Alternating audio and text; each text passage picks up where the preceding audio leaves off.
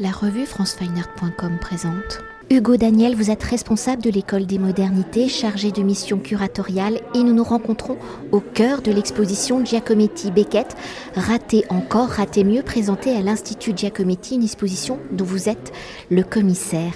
Alors parmi les nombreuses amitiés artistiques, celle de Alberto Giacometti et de Samuel Beckett n'est pas la plus connue. Cette amitié commence en 1937 où ils se rencontrent dans le quartier de Montparnasse, une amitié qui se formalise en une seule collaboration artistique ou en 1961, pour la reprise de En attendant Godot, Beckett sollicite Giacometti pour la réalisation du décor. Pour ce décor, Giacometti réalise un arbre, une œuvre qui disparaît après la fin des représentations de la pièce au théâtre de l'Odéon. Alors avant d'évoquer cette seule collaboration artistique et de découvrir les similarités de leur démarche, de leur écriture artistique en 1937 dans le quartier de Montparnasse. Quelles sont les circonstances de leur rencontre Dans les années 1930 où Montparnasse est un vivier artistique, quels sont leurs amis communs? Et la revue Transition qui participe à la diffusion du modernisme et du surréalisme où ils collaborent tous les deux. Donc Beckett dès juin 1929 et Giacometti à partir de mars 1932 sera-t-elle à l'origine de leur rencontre? Eh bien, euh, au départ, euh, Beckett et Giacometti, en réalité, qui arrivent tous les deux euh, dans les années 20 à, Paris, tout jeunes, 6 ans les, les, séparent. Giacometti arrive à Paris en 1922, Beckett en 1928. ils se retrouvent finalement dans une situation assez, assez similaire et très vite, l'un et l'autre se retrouvent à évoluer vers la fin des années 20 et le début des années 30 dans les cercles surréalistes. Et euh, à ce titre, ils ont en commun un même euh, écrivain, euh, collaborateur, une même connaissance qui est René Crevel. Giacometti réalise pour René Crevel le frontispice pour l'ouvrage Les pieds dans le plat. Et Beckett, qui vit en partie de traduction à ce moment-là, notamment traduit des textes de René Crevel pour euh, une anthologie qui s'intitule la Negro Anthology que réalise euh, Nancy euh, Cunard.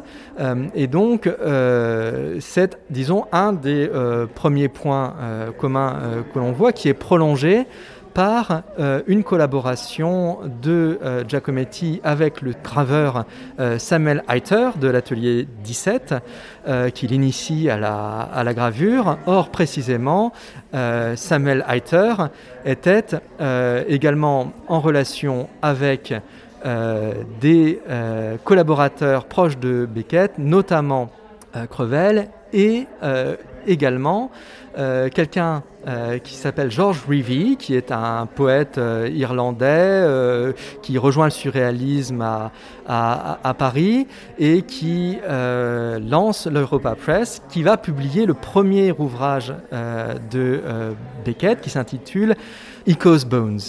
Et pour cet ouvrage, vraisemblablement, Reevy souhaite un frontispice qu'il fait réaliser habituellement chez, chez Heiter et euh, vraisemblablement, il pense à euh, Giacometti. On est là en 1935 et on sait qu'il pense à Giacometti parce que euh, Beckett euh, écrit depuis Londres à Rivi qui est à Paris. Euh, et euh, sur la carte qui mentionne Icos Bones, Rivi a fait écrire par Giacometti l'adresse de son atelier. voilà comment se, noue ce premier contact, on, suppose, qui est confirmé lorsque Beckett s'établit définitivement à Paris en 1937 dans un cercle qui inclut les frères Van Velde et euh, la collectionneuse Peggy Guggenheim, par exemple, entre autres. Ou je crois d'accord, d'ailleurs que Beckett a une relation amoureuse avec Peggy Guggenheim. Beckett a effectivement eu une idylle euh, assez courte avec euh, Peggy Guggenheim, qui a laissé Peggy Guggenheim avec un, un profond chagrin, parce qu'elle aurait souhaité la prolonger. Mais peut-être une Peggy Guggenheim donc, qui va l'introduire dans ce cercle d'artistes euh, parisiens, peut-être encore plus. Elle fait partie du, de, euh, d'échanges, mais euh, Beckett est déjà en, réalité à ce moment-là très en relation avec de nombreux, nombreux artistes.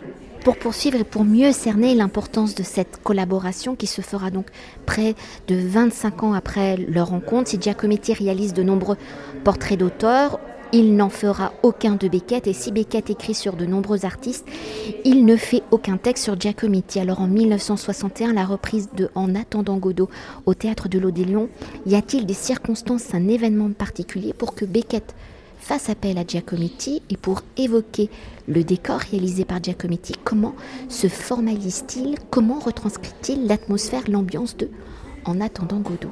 Alors je crois qu'il y a pour Beckett une forme d'évidence finalement à euh, faire appel à son ami Giacometti lorsque l'occasion est donnée de reprendre En attendant Godot, euh, presque dix ans après sa, première, euh, au début des années 50, de faire appel à Giacometti. Euh, pourquoi? Parce qu'il avait déjà pensé en réalité euh, pour, euh, pour la première, mais que ça n'avait pas pu se faire pour un tas de raisons, notamment parce que Giacometti était très occupé à, à, ce moment-là. Et puis Beckett était resté insatisfait des premières représentations d'En attendant Godot dans, dans leur forme scénographique. Et donc, il fait appel à Giacometti pour la réalisation du décor qui en fait minimaliste puisqu'il tient en un seul élément ou presque, euh, c'est l'arbre. Euh, et donc il demande à Giacometti de réaliser cette, euh, cet arbre. Il, va, il se rend pour cela dans son atelier.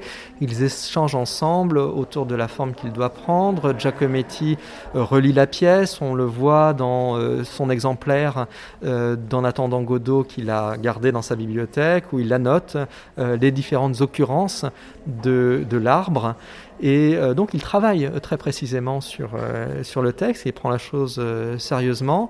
Beckett et lui, dans l'atelier, regardent les premières ébauches de l'arbre, réfléchissent à la forme que doit prendre la feuille ou, non, et se mettent d'accord finalement avec une très belle expression qu'ils gardent l'un et, et l'autre c'est euh, est-ce que cela peut fonctionner comme cela Et ils se mettent d'accord sur un peut-être. Peut-être. Et je crois que c'est assez beau d'envisager cette collaboration sous l'angle de cette euh, possibilité. C'est peut-être. Alors ici, cet arbre est présent dans l'exposition, mais ce n'est pas l'œuvre originelle créée par Giacometti, parce qu'après les représentations, elle a donc disparu. Oui, c'est-à-dire que l'arbre de, Godot, celui que réalise euh, Giacometti, est frêle, fragile. C'est la fragilité euh, de l'être humain qu'elle désigne, qu'elle représente, euh, mais fragile au point que pendant les représentations, Giacometti doivent revenir pour euh, la restaurer. Euh, et euh, l'œuvre qui est ensuite restée dans les réserves du, théâtre a très vraisemblablement été détruite peu de temps, peu de temps après parce qu'elle était extrêmement fragile. L'œuvre qui est donc présentée ici, qui n'est pas une reconstitution mais une interprétation à partir de, de l'arbre et des documents, notamment les photographies, les esquisses de, Giacometti, qui en rendent compte. Cet arbre a été réalisé par Gerard Byrne dans une installation, puisqu'il n'est pas seul, il est éclairé de, lumière qui évoque le crépuscule, qui définit la scène de Godot. Et Gerard Byrne s'est intéressé à cette euh, reconstitution en quelque sorte, euh, à partir d'une réflexion sur euh, le théâtre, la puissance des décors dans leur capacité ou non à rendre du réel. Et il avait choisi en particulier de s'intéresser à cette représentation d'En attendant Godot pour son caractère à son avis historique euh, et la spécificité de euh, cette forme théâtrale qui a été euh, élaborée dans son décor par Beckett et, et Giacometti, c'est-à-dire tout de même de grands créateurs du XXe siècle pour poursuivre, hein, l'exposition n'étant pas dédiée qu'à la seule et unique collaboration de Giacometti et de Beckett par le titre de l'exposition Raté encore, raté mieux, qui donne déjà quelques indices sur les similarités des pratiques des écritures des deux artistes. Quels sont justement ces points communs et tout au long de leur carrière respective, y a-t-il des œuvres de l'un qui a inspiré l'autre et comment cela se retranscrit-il? Quelles sont peut-être ces œuvres de l'exposition qui illustrent, accompagnent ces éventuelles influences mutuelles alors effectivement, lorsqu'on pense à Beckett et, Giacometti, on perçoit spontanément un nombre assez grand de, euh, d'échos. Euh, et En effet, les affinités entre les deux œuvres sont non seulement nombreuses, mais assez, assez profondes. Euh, on peut penser par exemple à cette thématique centrale euh, chez les deux euh, de la solitude, la solitude humaine, la forme qu'on peut lui donner, ce qu'on peut en, tirer, l'expérience qu'on peut en transcrire. C'est la question également du corps contraint, c'est l'importance de la scénographie dans euh, les deux œuvres, c'est, vous l'avez dit, euh, peut-être ce qui les rapproche euh, finalement le plus profondément, cette question du processus créatif vécu et appréhendé et restitué sous l'angle du ratage. Euh, qui est euh, important. On pourrait multiplier comme cela les, les, exemples, euh, mais à ce titre, plutôt que d'illustration, je crois qu'il faut véritablement envisager des échos et un cheminement commun au sens de ce terme qu'emploie Beckett à plusieurs reprises. Il, consacre d'ailleurs un, texte qui s'intitule Compagnie. la relation entre Beckett et, et Giacometti a beaucoup de cette compagnie de cette au sens de l'accompagnement qu'évoque euh, Beckett pour pallier une solitude et pour nourrir une relation euh, inter-individu. Et une dernière chose pour continuer d'évoquer ce dialogue, ces échos, les liens qui unissent les deux artistes dans la dimension dramaturgique hein, de l'œuvre de Beckett, par la mise en scène de récits où Beckett fait mouvoir les comédiens sur la scène. Dans cette recherche de mouvements, de chorégraphie, peut-on rapprocher la mise en scène de Beckett comme le travail du sculpteur, d'une mise en scène donc de l'espace. Et de même pour Giacometti, par la mise en espace de ses sculptures, peut-on rapprocher ses compositions à des chorégraphies, à des mises en scène, au tableau d'une scène?